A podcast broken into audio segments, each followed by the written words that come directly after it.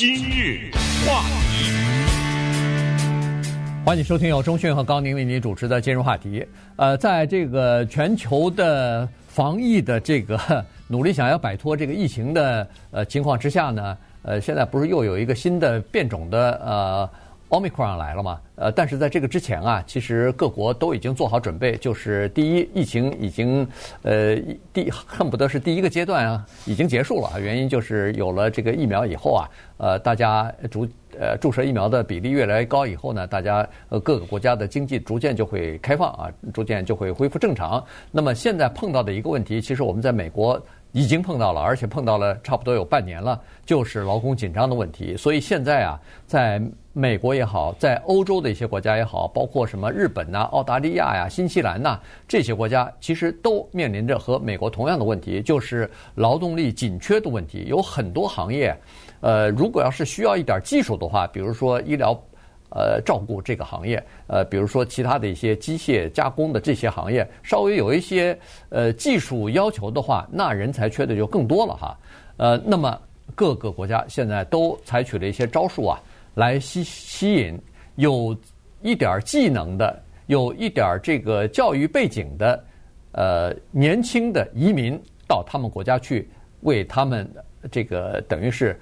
呃，当这个劳动力啊，所以呢，今天我们就来聊一下这方面的情况。这是一个恨不得是一个全球性的现象了。对这个现象啊，尽管跟疫情有点直接的关系，或者是让疫情呢凸显了这个现象，但是这个绝对不是一个过渡，绝对不是一个临时的现象，在未来的十几年、几十年，或者再扩大一点，百年以后，它会发酵。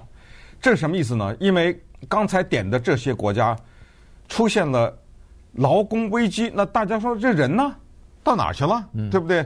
那开卡车的人到哪去了？餐厅的人到哪去了？连屠宰场都没有人了，对不对？对，到哪去了这人？哎，这种解释我们来看看几个大的。第一，老了到哪去了？婴儿潮的人提前退休了，因为疫情的原因，对不对？好，这是一个原因。还有他不生啊。对不对？这些比较富裕的国家，他生育率是大幅度的下降啊。等一下说日本的时候，那尿布那时候才可笑呢，对不对？哎，所以他生育率这么大幅度的下降，他跟不上啊。还有呢，就有些人他也没有到退休年龄，他也就撤出去了。这个就是之前我们跟大家讲的，叫做 “the Great Resignation” 大辞职啊。嗯。大辞职，这是社会学的新词汇。现在还产生了什么 digital nomads？对，这叫做数码游民呐，对不对？这些都是新的情况。为什么说这种情况是几十年、几百年呢？我们想象一下，在美国历史上有过一段时间需要人摘棉花，那人哪来啊？黑奴啊！嗯美国历史上有一段时间需要人修铁路。那时候说美国人怎么自己不修啊？哪有人啊？对不对？来了华工、爱尔兰劳工来了这些，这些在历史上叫什么叫孽债呀？你看看今天的种族问题哪来的？对不对？孽债啊，这都是。你现在来了这么多外国人，那就不是光是华人了，现在对不对？这些国家，那些伊斯兰国家的什么这些难民、难民、移民什么之类的，这些人。他不是一个数字啊，他不是一个给你干活的机器啊，他有他的语言，他有他的信仰，他有他的社会习俗，他有他的各种各样的对社会种种问题的看法。哦，今天你需要他来了，明天你不需要了，咱来一个排华法案吧，对不对？呃，咱来一个什么？没有可能，他就住下来了，他就会在这生孩子，他就会对你的整个的。社会的格局产生影响。我们华人是修铁路，修完铁路咱还开餐厅呢，开完餐厅咱还洗衣服，洗完衣服我们就后代了。我们的后代不会讲中文了，我们的后代就开始，对不对？进入他的各行各业，就开始建设唐人街什么之类的。他会稀释你现有的这些文化。那我们就来看一看今天的这种大的，可以说叫做移民潮流对以色列。有什么影响，对不对？对这些国家，他们需要一些什么人，以及这个潮流的未来可能发生的情况。呃，现在我觉得又是一个新的叫做争夺战啊，就是争夺青年才俊的这个呃运动也好，战争也好，恨不得又打响了。在各国，青年这两个字是核心。对啊，如果你已经六十了，这不不含在内，对不对？对不起，嗯人家这个政策是。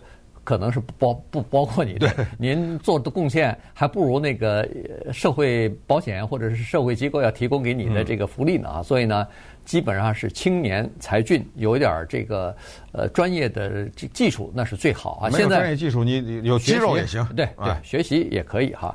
所以现在你像德国已经说了，德国是说，呃，他们在呃这。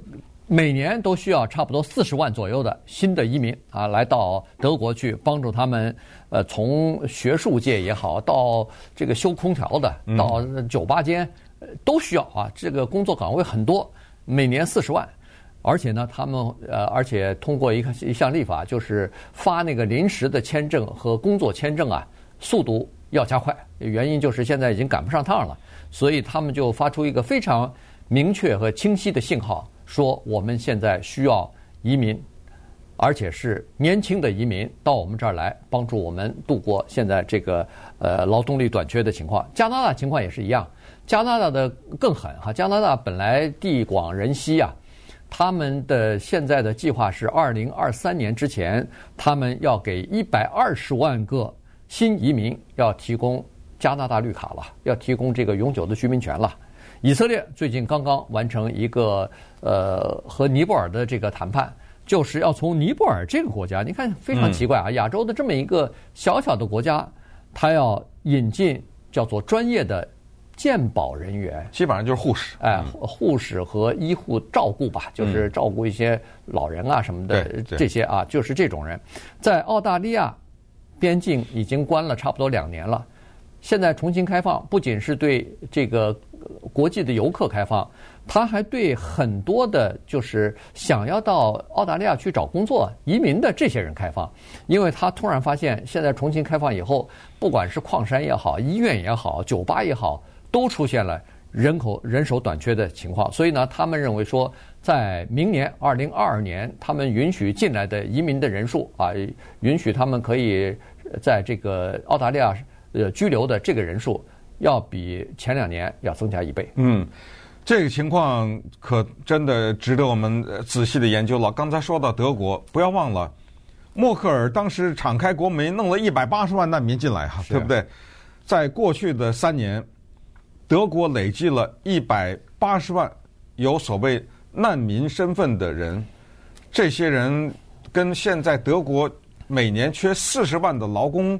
怎么一个对比，对不对？怎么协调？当然，这些一百八十万的难民当中，可以想象，肯定有一些还是有蛮高学历的，不是一百八十万个不识字的人，对、啊、对不对？哎，所以他们将会调整移民政策。德国这个国家有特别严厉的和特别值得骄傲的和很严格的一个叫做学徒制啊！你知道，这是一个讲究精准的这么一个国家，对不对？这个学徒制在疫情期间崩溃了，有技术人变老了。所谓学徒就是我要传授嘛，嗯我要把我这身技术传给你，我教给你，手把手的教给你。所谓严格就是我还有个标准，你别说我这过去我完成这个工作我是十，到了你那儿变八，你再教一个学生变六，对不对？这这不行，他有非常严格的这种标准。也就是说，他培养出来的学徒。那基本上都恨不得是什么青出于蓝什么的这种。当这个体制崩溃的时候，意思是什么？就是我有一身的本事，我不知道交给谁，没有人来学了。所以这种情况之下呢，他就改变他的政策。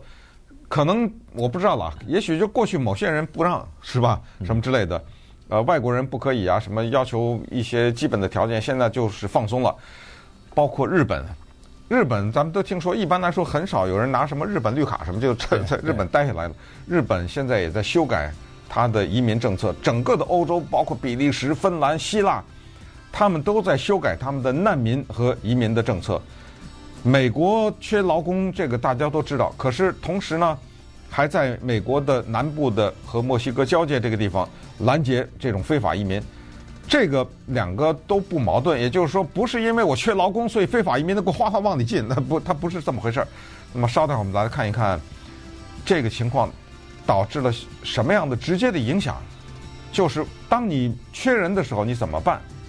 你加薪吧，怎么办呢？对不对？还有其他的一些具体的情况。今日话题。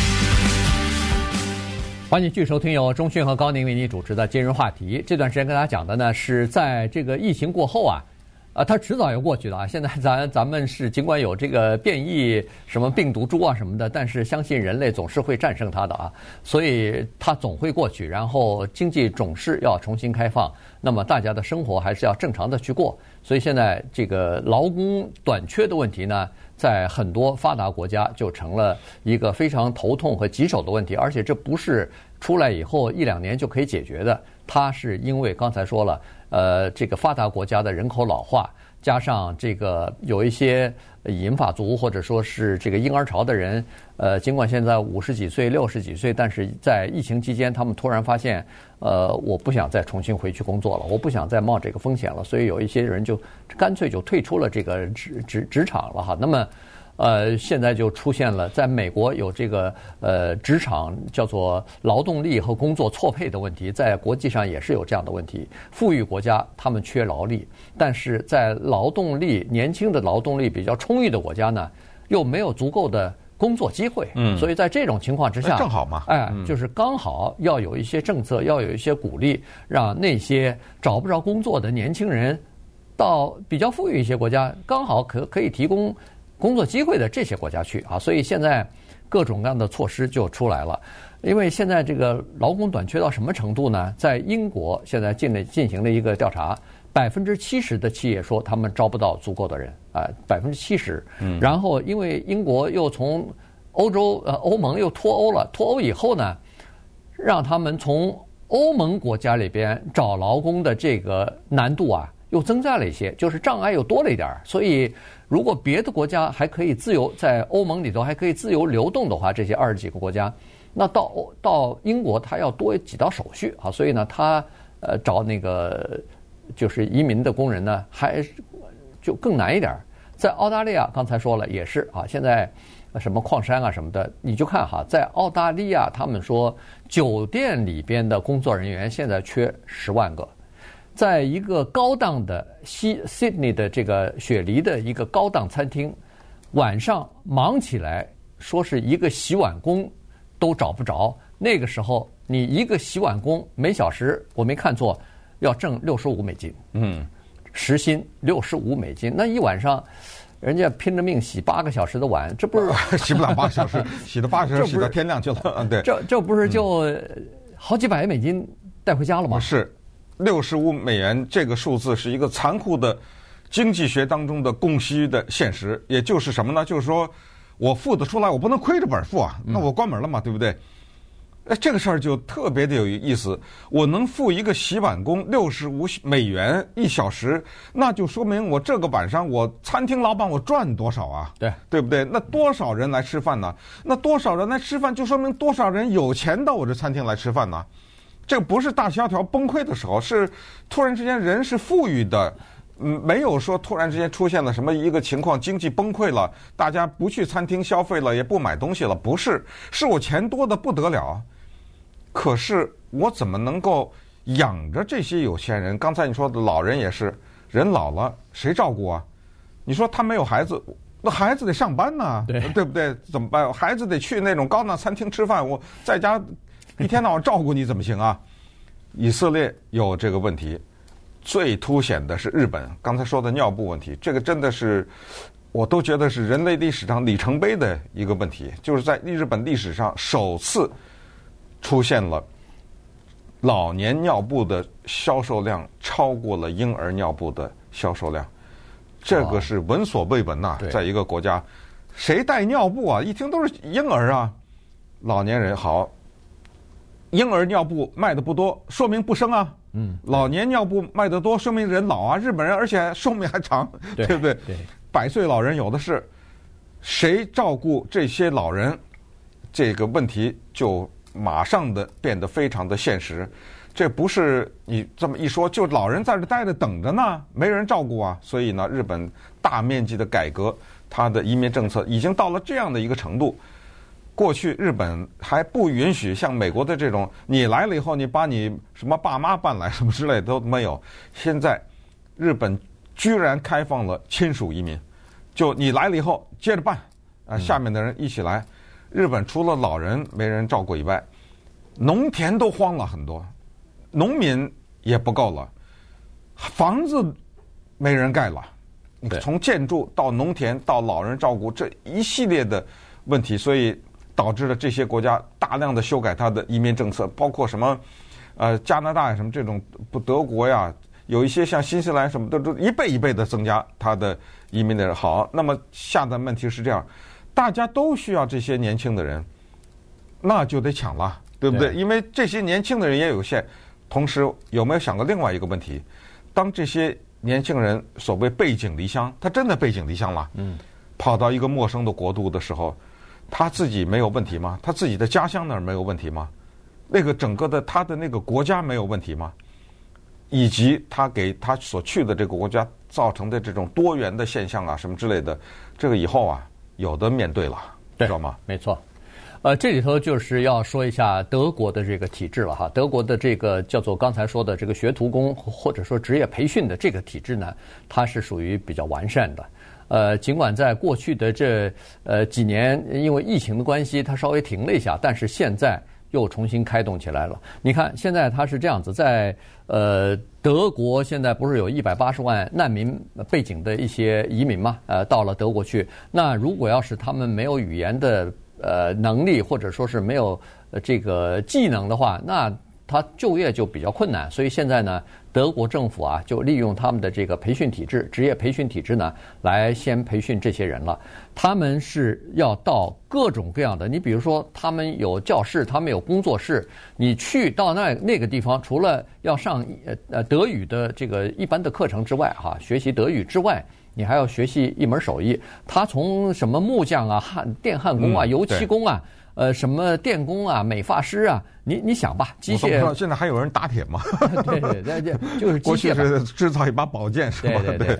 呃，就是像什么机械切割啊什么的，呃呃，各种各样的哈，呃，包括清清洁维修啊这些。呃，都有，你就是上这种班儿，原因是现在年轻人啊，基本上都走大学这条道路了。上完大学以后，他就不去做油漆工了，他就不去做泥瓦匠了，他就不去做木匠了。那这些人总是要有人去做的嘛。所以现在德国就是要一些年轻的这个移民来了以后呢，就学习这些东西。学了这些东西，其实这些年轻人也愿意学，原因就是说，他们学了这个东西以后，进入到某一个工厂里边，他就算是技工了。他的这个第一是工作有保障，第二是薪水就比没有技能一技之长的人要高很多啊，所以呢，这个是德国的这个情况。而且你看，德国的这个职业培训，它是长达二十四个月到二十八个月，这一说就是差不多两年的功夫啊。对，你要学习，然后呢，你在这段期间，什么住公寓啊、伙食费啊，政府包了，政府给你出钱，然后。呃，再学习一些，比如说移民入籍的这个补习班呐，呃，语言的这个补习班啊等等，这些费用你你也不用担心，德国政府出啊。所以呢，你又学了一技之长，又学了德语，又这个不用担心吃喝啊，生活费都是政府包了，最后还让你帮助你融入到整个的德国的这个社会体制当中去。这不多好啊！呃，赶紧跟你在台湾的那些什么不想当兵的这个 家人跟你说，这个去德国吧，赶紧现在先学点德语啊！这是开玩笑的。再看看美国，这不是拜登刚现在在推一个二点二兆的这东西嘛，对不对？对，这 基本建设也好。你说什么修个公路、修个桥梁，那得需要人呐，对不对？那这就说劳工的需求就更大了。再看看美国的绿卡现状，看着真的可笑。一个一九九二年申请绿卡的人，现在还在等着呢，还当什么劳工啊？早都都老了，都在等绿卡的过程中，都都等成老头了。他一九九二年要是三十来岁的话，他现在可不是六十多了吗？对不对？所以美国的绿卡的累积啊，或者是叫积压的现象呢，一直到了一九九二年。当然，这不是说所有一九九二年生，就是至少是还有一九九二年的人没处理完呢，是不是这个情况？对，哎，这也是美国现在。于是怎么办呢？你等着吧，接下来美国的什么移民政策啊，什么难民政策，以及所谓政治庇护，因为多数的难民啊，他很难说，呃，我来到美国啊，没什么，我就找工作。那哪行啊，对不对？那全来了，他总得有有个理由，说我受迫害啊，我这有帮派啊、宗教啊等等，嗯，意识形态什么这种。那这种时候呢，考虑到现在的劳工的需求，那就要放宽一点。但是还是这个问题，我们不断的要提醒大家，就是那些人他不是一个统计数字，他是一个价值观念，它是一个宗教信仰。您这桥修完了以后怎么办呢？对不对？呃，你这房子盖完了以后怎么办呢？这些人还是要留下来的。所以未来的社会啊，整个全球不是美国了，它就会变得多元。那么当多元发生的时候，一定有文化之间的一些，要不就是冲突，要不就是交融。那么对以后的德国、日本、以色列这种相对来说比较纯，包括什么丹麦啊什么这对不对？相对的来说，并不是那么多元的国家来说呢。他们的社会以及他们的政治，以后的什么左派、右派、什么选票啊、什么之类的，放心啊，都会产生影响。